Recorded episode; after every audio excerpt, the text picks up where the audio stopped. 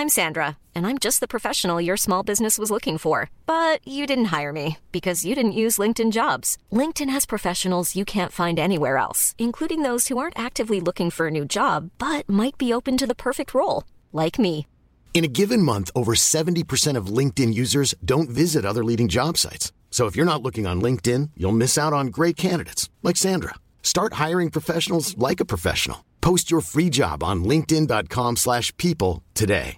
Many of us have those stubborn pounds that seem impossible to lose, no matter how good we eat or how hard we work out. My solution is PlushCare. PlushCare is a leading telehealth provider with doctors who are there for you day and night to partner with you in your weight loss journey. They can prescribe FDA-approved weight loss medications like Wagovi and Zepbound for those who qualify. Plus, they accept most insurance plans. To get started, visit plushcare.com slash weight loss. That's plushcare.com slash weight loss.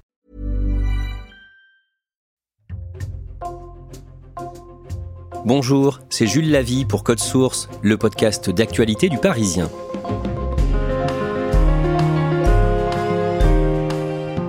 La forte rentabilité des sociétés d'autoroutes et les augmentations annuelles des tarifs des péages font régulièrement l'actualité depuis près de 20 ans. L'autorité de régulation des transports a parlé le 21 juin d'une rentabilité manifestement excessive des sociétés d'autoroutes. La veille, Bruno Le Maire, le ministre de l'économie, avait dit étudier une nouvelle taxation des entreprises en question. Les autoroutes ont été privatisées en 2006. À l'époque, le gouvernement de Dominique de Villepin a signé des contrats avec trois grandes entreprises. Ces contrats, mal négociés, se sont avérés trop favorables à ces entreprises au détriment de l'État. Code Source résume aujourd'hui l'histoire de la privatisation des autoroutes en France avec Mathieu Pelloli, spécialiste automobile au sein du service économie du Parisien, et Sébastien Lernoux qui dirige ce service. Selon les sociétés d'autoroutes, les hausses iront de 4,5% à 5,07%. À partir du 1er février, plus 4,75%. Et sur certains tronçons, parfois, les prix explosent.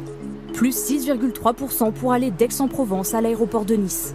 6,8% d'augmentation entre Saint-Maximin et Villeneuve-Loubet. Sébastien Lernoux, cet été, les vacanciers qui vont faire des longs trajets en autoroute ne pourront pas échapper aux augmentations des tarifs des péages. Ils vont devoir euh, supporter une hausse de 4,75% des prix des péages. C'est une hausse qui a été euh, validée euh, par le gouvernement après discussion avec les sociétés concessionnaires d'autoroutes. Ce sont des nouveaux tarifs qui ont été appliqués depuis le 1er février. Alors, on s'en rend compte surtout l'été parce que c'est à ce moment-là que les Français partent en vacances et utilisent le plus leur voiture et effectivement, la douloureuse va faire mal au porte-monnaie des automobilistes. D'un mot, Mathieu Pelloli, 4,75% d'augmentation au péage, ça n'est qu'une moyenne. Oui, absolument. Ça veut dire que selon les tronçons, les euh, niveaux d'augmentation peuvent être supérieurs et que d'une société d'autoroute à l'autre, qu'on prenne celles qui sont gérées par Vinci, par Eiffage, par Abertis, on peut appliquer des tarifs qui sont euh, parfois très élevés sur certains tronçons à forte fréquentation. Alors on va voir comment on en est arrivé à cette nouvelle augmentation et expliquer pourquoi les prix des péages augmentent chaque année. On a choisi de commencer ce podcast en 2001. C'est la cohabitation entre la droite et la gauche. Jacques Chirac, issu du RPR, est président. Le socialiste Lionel Jospin est Premier ministre. Et le gouvernement décide de privatiser en partie les autoroutes. Jusqu'à présent, les autoroutes étaient gérées par des sociétés d'économie mixte où il y avait avant tout l'État et les collectivités locales qui géraient ces autoroutes-là. Il y avait un tout petit peu de capital privé, mais très peu. En 2001, on est à une période où la question de la dette et du déficit public prend de plus en plus d'ampleur, qu'il y a une pression de l'Europe sur l'État et le gouvernement français pour réduire cette dette et réduire ce déficit. Et donc, on cherche à trouver des milliards où on peut. Et c'est à ce moment-là qu'on décide d'ouvrir le capital de ces autoroutes au privé, mais l'État garde la majorité du capital encore. Sébastien Lernoux, à ce moment-là, certains élus expriment leur mécontentement, par exemple le député de droite François Goulard. Oui, parce qu'en fait, ça fait depuis plusieurs décennies que ces autoroutes ont été euh, construites, que évidemment il a fallu dépenser énormément d'argent pour les construire, et à ce moment-là, on commençait à les rembourser. Et effectivement, il y a eu certains élus qui commençaient à dire oui, mais pourquoi est-ce qu'on ouvre le capital au privé alors que c'est le moment où justement l'État va pouvoir en tirer tous les profits? En mars 2006, un an avant la fin du second mandat de Jacques Chirac, le Premier ministre Dominique de Villepin privatise les autoroutes. Principalement, trois grandes entreprises rachètent les parts de l'État dans les sociétés exploitant les autoroutes. Il y a deux françaises, Vinci et Eiffage, et une espagnole, Abertis. Mathieu Pelloli, qu'est-ce que l'État est censé gagner avec cette privatisation? Beaucoup d'argent d'abord, une rentrée financière immédiate de 15 milliards d'euros, et ensuite il y a aussi donc la perspective de faire financer par les sociétés d'autoroutes les lourds investissements qui sont nécessaires sur l'entretien du réseau, sur sa mise aux normes, sur les travaux qui sont prévus d'entretien des enrobés, des ponts, des tunnels, de toutes ces choses-là. Ce dispositif évite à l'État français, déjà lourdement endetté, on l'a dit, de s'endetter à nouveau pour financer ces choses-là avec l'argent des contribuables. Et l'idée, c'est de faire payer les automobilistes plutôt que l'ensemble des contribuables en France. Voilà, l'avantage en termes de communication politique, on va dire, c'est que cette fois, ce sont les automobilistes qui payent et pas tous les Français, tous les contribuables. Ce sont exclusivement les personnes qui empruntent l'autoroute, sachant que parmi ces personnes, il y a évidemment des Français, mais il y a aussi beaucoup d'étrangers. La France est un carrefour, elle est traversée de nombreux flux touristiques, et puis il y a aussi toute la dimension de fret routier, les camions qui vont, euh, pareil, participer à l'entretien du réseau plutôt que euh, tous les contribuables français. Sébastien Lernoux, trois ans plus tard, en août 2009, quel est le constat? Eh bien, le constat, c'est que non seulement les prix des péages augmentent fortement, mais qu'en plus, la rentabilité des sociétés concessionnaires d'autoroutes explose. Et c'est là qu'on se rend compte qu'en fait, le contrat, il est très avantageux pour les sociétés concessionnaires d'autoroutes. Chaque année, ils ont le droit d'augmenter les prix des péages en fonction de l'inflation et des travaux qu'ils ont à réaliser. Ce qui fait que, de fait, comme il y a toujours un peu d'inflation, les prix augmentent. Et encore mieux que ça, c'est que si même les prix baissent, les sociétés concessionnaires d'autoroutes ne sont pas obligées de le répercuter et donc de baisser leur prix à elles. On augmente toujours, euh, tout augmente et, euh, et puis bon, les, les, les axes ils sont pas mieux, pas mieux entretenus que d'habitude. Ça commence à faire des sommes euh, assez importantes quand on passe au péage. Je trouve que c'est une aberration. Entre l'augmentation de l'essence, l'augmentation des assurances, tout, tout augmente et les salaires ne suivent plus. À ce moment-là, on se rend compte également que les sociétés d'autoroutes rusent pour aller au-delà des augmentations décidées avec l'État. Il y a une technique qu'on appelle la technique du foisonnement. C'est-à-dire c'est que les sociétés concessionnaires d'autoroutes, elles prennent les tronçons les plus empruntés par les automobilistes, là où il y a le plus de voitures, et là, elles matraquent, clairement, beaucoup plus que sur les petits tronçons où peu de voitures passent, et là, effectivement, les hausses étaient plus modérées. Mais ça leur permettait d'avoir une hausse moyenne qui était raccord avec les objectifs qu'ils avaient par rapport à l'État. Très vite, l'État a mis le holà, et officiellement, un peu avant 2010, cette technique est interdite, et les sociétés assurent qu'elles arrêtent. Mais sauf que, en fait, c'est impossible de vérifier. D'un mot, quand on dit que les sociétés d'autoroutes ont une rentabilité euh, très forte, ça veut dire quoi? Ça veut dire que lors de la privatisation, l'État avait décidé que les sociétés concessionnaires d'autoroutes auraient environ 7% de rentabilité. On s'est rendu compte assez vite que cette rentabilité tournait plutôt autour de 11-12%. Généralement, ce qu'on dit, c'est que ce sont des taux de rentabilité qu'on ne retrouve que dans le secteur du luxe, par exemple. Il faut dire aussi qu'au moment des négociations de 2005-2006, on pensait que les taux d'emprunt, que le prix des crédits allait être beaucoup plus élevé que ce que l'on a constaté finalement dans les années qui ont suivi. Ce qu'il faut comprendre, c'est que dans un secteur comme celui-ci, on parle de milliards, milliards et de milliards d'euros d'investissement. Et que forcément, tous ces investissements passent par de l'emprunt, donc de la dette. Et que dans le calcul de rentabilité effectué en 2006 au moment de la privatisation, l'État et les sociétés concessionnaires d'autoroutes avaient bâti toutes leurs prévisions sur un taux d'intérêt qui, in fine, s'est trouvé beaucoup plus bas que le calcul initial. Et donc ça a été tout bénéfique pour les sociétés concessionnaires d'autoroutes qui ont pu emprunter à taux bas et en même temps profiter d'une grande rentabilité. En 2013, Mathieu Pelloli, un rapport de la Cour des comptes, dénonce les augmentations des prix des péages qu'elle juge excessives. Absolument. Le gendarme des comptes publics, la Cour des comptes, met son nez dans les contrats et dans les résultats des entreprises. Et effectivement, elle juge que ces hausses de tarifs sont contestables parce qu'il y a une surrentabilité des entreprises par rapport aux contrats initiaux. Deuxième point très important, la Cour remarque que dans les contrats, les entreprises s'engagent sur un certain nombre d'investissements pour maintenir l'état du réseau et l'améliorer. Le ministère des Transports, plusieurs fois, pointe du doigt des entreprises au motif que les ponts, les tunnels représentent des dangers pour les automobilistes qui circulent parce que les investissements promis n'ont pas été au rendez-vous. D'autant plus que ces sociétés d'autoroutes, dans le même temps, ont effectivement fait des investissements, mais qui visaient davantage à renforcer leur rentabilité à elles. En l'occurrence, là, je pense à Cofiroute, filiale de Vinci, qui a installé pour 39 millions d'euros des télépéages qui permettent d'améliorer le service puisqu'ils fluidifient le nombre d'automobilistes qui peuvent passer sur une heure et donc ça peut convaincre des gens de davantage prendre l'autoroute puisqu'ils savent qu'ils n'auront pas à patienter aux barrières. Donc un dispositif directement destiné à améliorer la rentabilité de l'entreprise au détriment des investissements promis en matière de sécurité et d'entretien du réseau, des enrobés, etc. L'année suivante, en 2014, c'est l'autorité de la concurrence qui publie un rapport sur ce sujet. Que dit ce rapport en résumé? Il est question pour l'année 2013, l'année précédente, celle qui est étudiée, d'une rentabilité globale des sociétés d'autoroutes à 21,9%. Donc là, c'est juste colossal. C'est deux fois euh, la rentabilité des entreprises du luxe, c'est quatre fois la rentabilité des entreprises du BTP, dont toutes les sociétés, pour ainsi dire, d'autoroutes sont des filiales, puisqu'il s'agit de Vinci, puisqu'il s'agit d'Eiffage. Et effectivement, Bruno Lasserre, le président de l'autorité de la concurrence, est extrêmement habile puisqu'il met sur le devant de la scène un nouvel élément qui jusqu'à présent n'était pas connu du grand public. Il explique que non seulement la dette des sociétés d'autoroutes n'est pas du tout aussi risquée qu'elles le prétendent, et qu'en plus, elle leur permet de bénéficier d'un avantage fiscal, puisque leurs intérêts d'emprunt sont déduits des impôts. Nous ne pouvons pas laisser augmenter déraisonnablement les péages qui impactent fortement le pouvoir d'achat des ménages dans un contexte économique déjà très difficile. Sébastien Lernoux, en décembre 2014, une mission d'information parlementaire recommande à l'État de rompre les contrats de concession des autoroutes. Alors oui, effectivement, la pression monte à ce moment-là. On parle de rente, on parle de surprofit. Et effectivement, après le rapport de l'autorité de la concurrence et le rapport de la Cour des comptes, le gouvernement est un peu obligé de prendre le, sujet à bras le corps, d'autant plus que la, pression de l'opinion publique est très forte. Il y a une mission parlementaire qui est mise en place, euh, avec notamment la possibilité peut-être de résilier ces fameux contrats très vite on se rend compte que l'administration ne veut pas entendre parler de résiliation. Elle estime que les profits sont euh, dans la norme et que donc cette piste en fait est assez vite écartée. Toujours en décembre 2014, le 16 décembre, Ségolène Royal, qui est à ce moment-là ministre de l'écologie et des transports, annonce un gel des tarifs des péages l'année suivante. La question fait débat de longues semaines. Depuis plusieurs semaines, les membres du gouvernement, les parlementaires parlent de ce sujet-là. Et d'ailleurs, un mercredi, lors des questions au gouvernement, un certain Emmanuel Macron, à l'époque ministre de l'économie, reconnaît publiquement que sur la question des autoroutes, l'État a fait, je le cite, ouvrez les guillemets, une mauvaise affaire.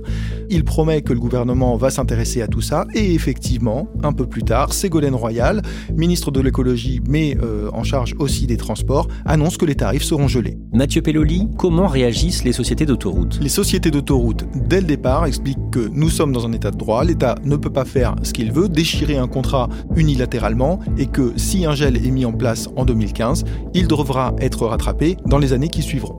Et c'est effectivement ce qui va se passer. Les tarifs sont gelés pour l'année 2015, mais au 1er février 2016, les tarifs augmentent selon l'augmentation prévue cette année-là dans les contrats, doublé d'une surfacturation, on va dire, qui prend en charge le gel pour l'année 2015.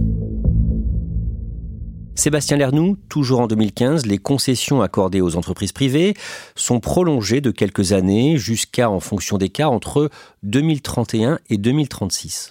Oui, elles sont prolongées parce qu'en fait, l'État à ce moment-là veut faire un grand plan de relance autoroutier, relancer l'investissement, doper le BTP. Et donc ça passe par des grands travaux sur le réseau autoroutier. Les sociétés concessionnaires d'autoroutes disent OK, mais par contre, en contrepartie, nous on veut un allongement de la durée de nos concessions. Donc l'État et les sociétés concessionnaires signent des avenants au contrat.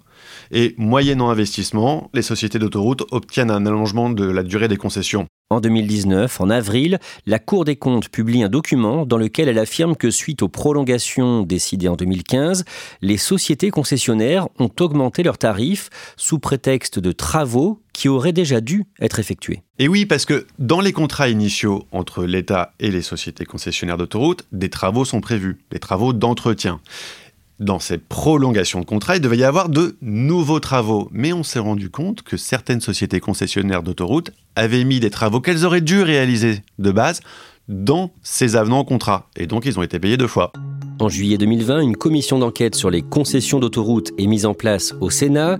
De nombreux responsables politiques viennent témoigner. Ils sont interrogés par les sénateurs tour à tour. Monsieur le Président, je suis très heureux d'être devant votre commission d'enquête sur un sujet. Sébastien Lernoux, que dit Dominique de Villepin, l'ancien Premier ministre qui a mené la privatisation de 2006 quand il est interrogé le 9 juillet alors, il se défend bec et ongle. Hein. Pour lui, il a pris la bonne décision. Il le dit, mon gouvernement n'a pas bradé les bijoux de famille. Comme vous le voyez, mon gouvernement n'a pas bradé les bijoux de famille, pas plus qu'il n'a tué la poule aux œufs d'or, bien au contraire.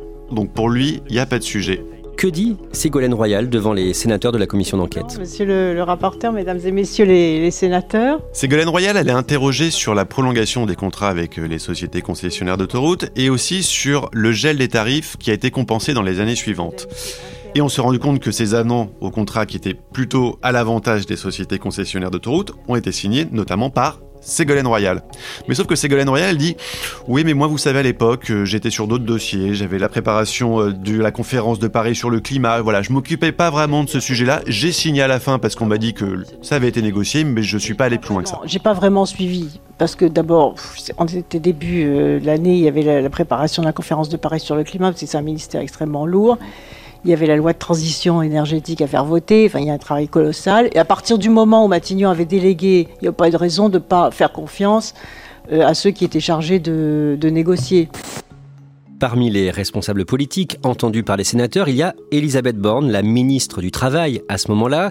Elle était directrice de cabinet de Ségolène Royal en 2014 et en 2015 quand le gel des tarifs des péages a été annoncé. Quand elle est auditionnée, Elisabeth Borne, elle lâche les coups contre Ségolène Royal. Elle le dit, hein, ce gel a un effet boomerang pour l'usager qui l'a payé par des augmentations ultérieures. Je continue à penser que euh, bah, de vouloir prendre des décisions unilatérales, si elles peuvent à un moment donné euh, apparaître valorisantes, c'est contre-productif euh, dans la durée. Et oui, parce que à ce moment-là, Ségolène Royal, quand elle a annoncé le gel, elle s'est fait mousser politiquement. C'était quelque chose qui était plutôt bien vu par l'opinion publique. Sauf que derrière, quand il a fallu négocier avec les sociétés concessionnaires d'autoroutes, l'État était pieds et poings liés. Il n'y a pas le choix, il faut augmenter chaque année les tarifs des autoroutes. Donc à partir du moment où il y a une année, on décide de geler, forcément, il faut compenser. On en revient au début de cet épisode de Code Source. Le 1er février 2023, les tarifs des péages augmentent en moyenne de 4,75%. Et cela fait une nouvelle fois parler de ce problème, Sébastien Lernoux. D'un mot, là, ça fait près de 20 ans qu'on en parle et rien n'a évolué. Non, rien n'a évolué, mais par contre, depuis 20 ans, effectivement, la colère euh, gronde contre l'augmentation des tarifs des péages. Lorsqu'il y a eu le mouvement des Gilets jaunes, l'une des raisons de ce mouvement social, c'était les hausses de tarifs euh, des péages. Hein. C'est un sujet qui revient régulièrement dans le débat, notamment lors de la dernière campagne présidentielle. Hein. Plusieurs candidats avaient émis la possibilité de renationaliser les autoroutes notamment euh, Arnaud Montebourg, Marine Le Pen. Mais après, voilà, renationaliser, ça veut dire aussi euh, mettre beaucoup d'argent sur la table. Hein. On estime qu'il faut entre 20 et 50 milliards d'euros à trouver pour renationaliser. Beaucoup de responsables politiques en poste actuellement sont gênés sur ce dossier parce qu'ils ou elles étaient dans les discussions au moment de la privatisation en 2006. Ben oui, euh, l'actuel ministre de l'économie, euh, Bruno Le Maire, était le directeur de cabinet de Dominique de Villepin, le Premier ministre au moment de la privatisation. C'est lui qui a négocié avec euh, les sociétés concessionnaires d'autoroutes. Elisabeth Borne, l'actuelle Première ministre, était la directrice de cabinet de Ségolène Royal quand elle était au ministère de l'Environnement et des Transports, au moment où il a fallu renégocier les contrats pour allonger la durée des concessions. Alexis Collère, qui est l'actuel secrétaire général de l'Élysée, le bras droit d'Emmanuel Macron, bah, qui était-il à l'époque? Il était le directeur de cabinet d'Emmanuel Macron quand il était au ministère de l'économie, et c'est lui également qui avait négocié avec Elisabeth Borne. Tout le monde reconnaît que l'État s'est fait avoir au moment de la négociation, mais c'est très difficile de le dire publiquement et de l'assumer politiquement. Sébastien Lernoux, Mathieu Pelloli, le 14 mars, vous interrogez Pierre Copé, le président de Vinci Autoroute, et vous lui posez toutes les questions qui fâchent sur les niveaux de rentabilité, les augmentations des tarifs des péages. Qu'est-ce qu'il répond? Alors, la ligne de défense des sociétés concessionnaires d'autoroutes depuis le début, c'est de dire ne regardez pas notre rentabilité sur une année, mais regardez la rentabilité sur toute la durée de la concession. Parce que eux, ce qu'ils disent, c'est nous, au début, on est obligé de faire des investissements colossaux où la rentabilité elle est faible. Et en revanche, on compense ces investissements de départ vers la fin de la durée des concessions où là effectivement notre rentabilité est importante. Et en ce moment, la rentabilité en 2022-2023 explose parce qu'ils disent oui mais c'est normal, on arrive à la fin de la durée des concessions, donc c'est juste pour compenser nos investissements initiaux. Monsieur le Président Coquerel, Monsieur le Président euh, Mesdames et Messieurs les... Euh, Mathieu Pelloli, le mercredi 22 mars, le ministre de l'économie Bruno Le Maire est devant la commission des finances et du développement durable de l'Assemblée nationale. Il reconnaît que les calculs faits à l'époque de la privatisation, c'est-à-dire en 2006, n'ont pas été bons, et il dit vouloir raccourcir la durée des concessions. Effectivement, devant euh, les députés, Bruno Le Maire emploie l'expression ⁇ nous nous sommes trompés ⁇ Nous nous sommes trompés. Et nous avons sous-évalué l'avantage financier que pouvait en tirer la société concessionnaire. Et de ce point de vue-là, voulant éviter toute rente, il envisage de raccourcir la durée des concessions de quelques années.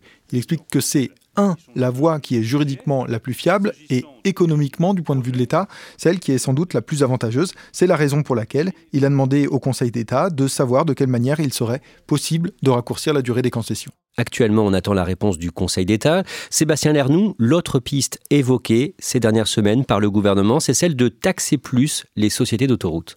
Oui, effectivement, le gouvernement a sollicité le Conseil d'État pour savoir euh, si c'était possible. Le Conseil d'État vient de rendre son avis. Effectivement, l'État peut décider de taxer davantage les sociétés concessionnaires d'autoroutes, mais à une condition, qu'elle taxe de la même manière les autres concessions. Parce qu'il n'y a pas que les autoroutes hein, qui sont sous forme de concession. Aéroport de Paris qui gère euh, Orly et Roissy-Charles de Gaulle, par exemple, est une concession. Donc ce que dit le Conseil d'État, c'est dit OK, mais par contre, il faut que tout le monde soit logé à la même enseigne.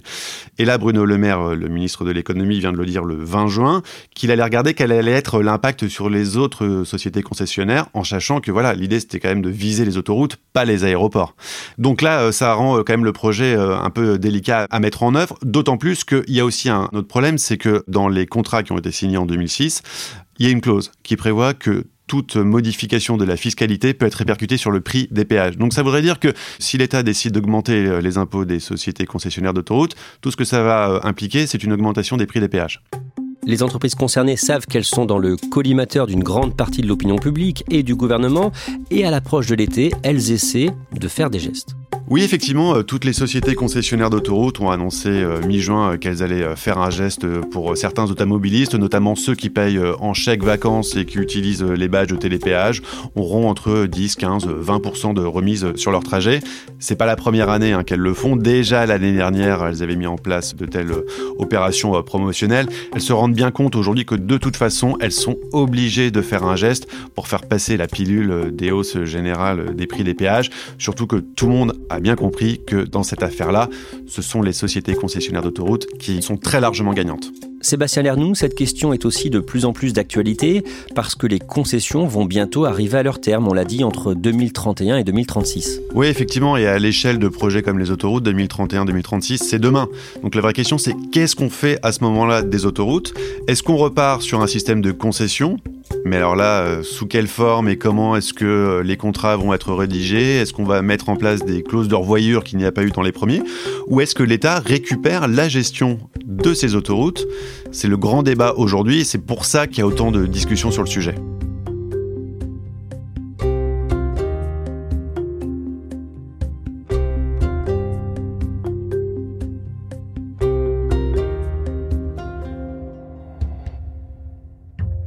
Merci à Sébastien Lernoux et Mathieu Pelloli. Code Source est le podcast quotidien d'actualité du Parisien. Nous publions un nouvel épisode chaque soir de la semaine. Abonnez-vous sur n'importe quelle application audio pour nous retrouver facilement. Cet épisode de Code Source a été produit par Julia Paré, Raphaël Pueyo et Clara Garnier-Amouroux. Réalisation Julien Moncouquiole.